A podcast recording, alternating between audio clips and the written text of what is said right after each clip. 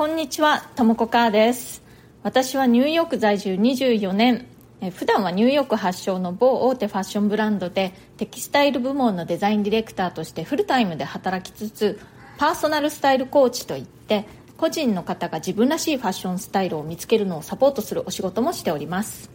このチャンネル「ニューヨーク人生劇場」では人種のるつぼ何でもありのニューヨークで私が働いて暮らして学んだことや日々の生活の中であったちょっと面白いことなどをシェアしていきたいと思います。ニューヨークの自由でポジティブな空気感がお伝えできたらなと思ってやっております。それでは今日もよろしくお願いします。はい、今日はですね、えー、リスナーの方からのご質問にまたお答えしたいと思います。ちょっと読みますね。あの匿名希望の方からのご質問です。数ヶ月前にとも子さんの Voicy を発見しすっかりファンになりました。初めて質問させていただきます。着たい服の画像を集めているのいる時に服だけを見ることができずこれでいいのかと悩んでいます。前に放送された Voicy で Pinterest 等で着たい服を保存していくと良いということをおっしゃっていたので早速試しているのですが私はこの服ではなくてこのモデルさんの顔や髪型や体型が好きなのではないかと思うようになりました。着たい服を集めていく時にはモデルさんの顔や髪型や体型は抜きにして服だけを見るべきなのでしょうか。というご質問です。まずはいつも聞いてくださってありがとうございます。えっとですね、結論から言いますと、その着たい服の画像集めの時は、まず最初はですね、服だけではなくて全体で見てほしいんですね。だから髪型とか顔、まあお化粧とかね、そういったところも含めて全体の雰囲気みたいなものを掴んでほしいんですね。特に髪型っていうのはあの画像集めを始めていくと気づかれると思うんですけれどもすごくねその全体の印象に大きな影響を与える要素なんですねだからまずは洋服だけを見るのではなくて全体的にも見てほしいんですね。でそうするとだんだんこう自分の好きなタイプというか傾向が分かってきます。例えば雰囲気で言うとあ自分はすごくマニッシュなものが好きなんだなとか割と個性的でとんがった格好が好きだなとかほっこり素朴で可愛らしい感じのものが好きだなとか、まあ、そんな感じですね。それからシルエットでもねあの自分が目のいくシルエット自分が好きだなと思うシルエットっていうのがだんだん分かってくるかもしれません。あ自分はこう細長いようなシルエットが好きだなとかゆったりしたシルエットが好きだなとか体の線がはっきり出るようなものが好きだなとかそんな感じですね。あとはね特定の色やアイテムに自分が惹かれているなっていうことに気づくこともあります。例えばスキニージーンズばっかり集めてるなとかパフスリーブばっかり集めてるなとかなんか茶色ばっかりだなとかストライプばっかりだなとかまあそんな感じに何か発見があると思います。でねまあ自分の好きなものなんて分かってるわって思うかもしれないんですけれどもそれを一箇所に集めてまとめてみるっていうことが大事なんですね。まとめてみると必ず発見があるんですよ。そしてあこういうものが自分は好きなんだっていうことが自覚できたらどうやってそれを自分に合うように取り入れていたらいいかっていうことを考えます。その段階になるとねやっぱり頭の中で考えているだけではダメで実際に洋服を着てみて自分の場合はどうかなっていうのを見てほしいんですね。実際にそこでお店に行って試着をしてみてほしいんですね。またはあのアメリカなんかだとあの返品がすごく簡単ですのでオンラインでオーダーして実際に着てみると。そして思った通りになったかどうか。ならなかった時は何が原因なのかっていうのを考えてみてじゃあどういうふうに変えていけばいいのかっていうのをねあの考えます。例えば私の場合だとすごくね大柄な人に憧れる傾向があるんですよ。で私自身はまるで大柄ではなくてですね、まあ、身長は1 5 8センチなんですけれども体が結構薄いタイプでで肩幅はもうそんなにないんですよ。だから上下ともビッグシルエットの着こなしとかねすごく憧れるんですけれども実際に自分が着てみるとバランスがうまく取れないと。じゃあ上半身は、まあ、ゆったりしていてもいいけれどもちょっと丈を短めにしてみようとかあとは靴をねボリュームのあるものにしてバランスをとってみようとか。髪の毛を長く垂らしているとバランスがま取りづらいからじゃあまとめてみようかなとか。そんな感じにね自分用にアレンジを加えていくわけです。でそういったことを繰り返しているとだんだんねその画像集めをする時にもあこれは自分にすぐ応用できそうだなとか自分にそのまま似合いそうだなっていうのがねだんだん分かってきてあんまりこう自分からかけ離れた難しいようなものはね選ばないようになっていきます。そんな感じであのだんだん自分のその目が鍛えられていくっていう感じになってくるんですね。割とあのイメージとしては見る目をトレーニングするっていう感じですね。私が自分のことをパーソナルスタイリストではなくてパーソナルスタイルコーチって言ってるのはそこに理由があるんですね。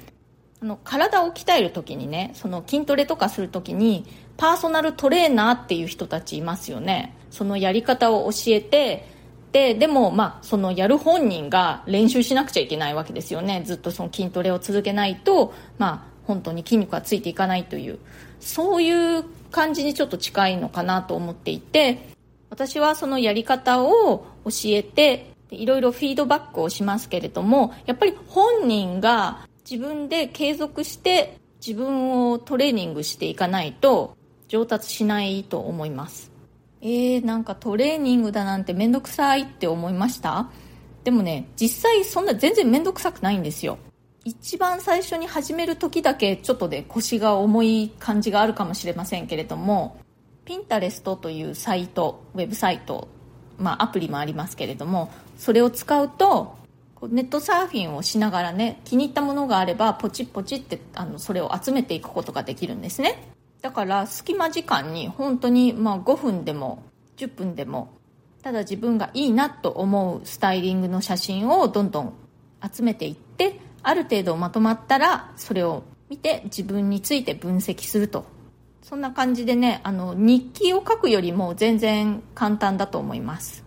で自分の好きなものがねだんだん集まってくるとそれを見てるとすごくね楽しいんですよ。やっぱり好きなものが一堂にバーッと集まってるわけですからね。見るとすっごく気分がいいわけです。だから最初だけちょっとそのピンタレストのアカウントを作ってとかまあ面倒くさいのかもしれませんけれどもでも一旦ね作業を始めてしまって習慣になったら本当に一日にちょこちょこっとね隙間時間にただあのネットサーフィンしてポチポチポチっと集めるだけですから忙しい人にもできるしすごく負担は軽いと思いますよ。あちなみにピンタレストはねあの無料でアカウント作れます。他の人に見られたくないっていう人はあの隠しておくこともできます。またご質問の方にもう一回話を戻しますと好きなスタイリングの画像集めをするときはまず最初は服だけを見るんではなくて全身全身の雰囲気とか髪型特に大事ですので髪型とかそういうものも含めて全部見てください。最初のうちはねあの自分ととってもかけ離れた体型の人とかをどんどん集めてしまって応用が難しいって思うこともあるかもしれませんけれども最初はそれでも OK です。自分が好きな雰囲気憧れる雰囲気こういう風な雰囲気になりたいなっていうのをはっきりさせるのが目的なのでその集めた画像がねそのまま自分にぴったりすぐに着れそうなものでなくても OK です。でね洋服だけを見るっていうのはその後の段階になります。で実際にねお買い物に行ったりとか、まあ、ネットショッピングでもいいんですけれども何かを選ぶ時にたくさんあるものの中からこれだっていうのを選び取る力をつけるために今度は洋服とか小物とかそれだけを詳しく見ていきます。あの画像集めをしているとね割と特定のアイテムとかがこう頻繁に出てくるなっていうことに気づいたりすることがあるんですよ。そのアイテムを取り入れることでいろいろ好きな着こなしができそうっていうアイテムがね浮かび上がってくることがあります。そしたらその段階でそのアイテムに集中して今度はその洋服だけをたくさん見るようにします。まあ、そんな感じなので最初は洋服だけを見るんではなくてむしろ全体を見てください、まあ、こんな感じで参考になりましたでしょうか。もうすでにねピンタレストで画像集めをされているということで初めの一歩をまず踏み出されたことにおめでとうございます。パチパチパチ。これお聞きの方でもっと詳しく知りたいなという方は私のウェブサイトをぜひご覧になってください。えっと www.myhappystyle.com というのが私のサイトなんですけれどもカタカナでね Google 検索で myhappystyle って入れてもらえると多分私のサイトが最初に出てくるんじゃないかなと思います。そのサイトから無料動画を請求してくださったらその中でもうちょっとだけ詳しくあの画像集めのこととかねご説明していますのでご興味ある方はぜひチェックしてみてください。はい、今日は私がいつもおすすめしているピンタレストでお気に入りのファッションスタイルの画像を集めていくっていうことについてのご質問がありましたのでそれにお答えしました。洋服だけを見る前にまずは自分の好きなスタイリングの雰囲気をつかみましょうというお話でした。参考になったなと思った方はぜひチャンネルのフォローや SNS でのシェアなどもしていただけるととっても嬉しいです。えそれからこんな感じでね質問やリクエスト相談なども受け付けていますので私に何か聞いてみたいという方はですね私のプロフィールのところに質問できるリンクを貼ってますのでそちらからぜひ送ってください。匿名でも OK ですよ。ファッションのことニューヨークのこと海外で働くこと海外で暮らすことキャリアチェンジのこと人生で何かチャレンジしてみたいことがあるなどなど私にお答えできることであればこの放送を通じてできるだけお返事していきたいと思っています。今日も最後まで聞いてくださってありがとうございました。今日うちの猫図私が話してるのにかぶる感じでなんかちょっとにゃって言ってたと思うんですけれども聞こえましたかね？ちゃんと聞こえるように入ったかな？うんちょっと今日は難しかったかもしれない。だから今日聞こえた人は超ラッキー。それではまた次回。ともこかーでした。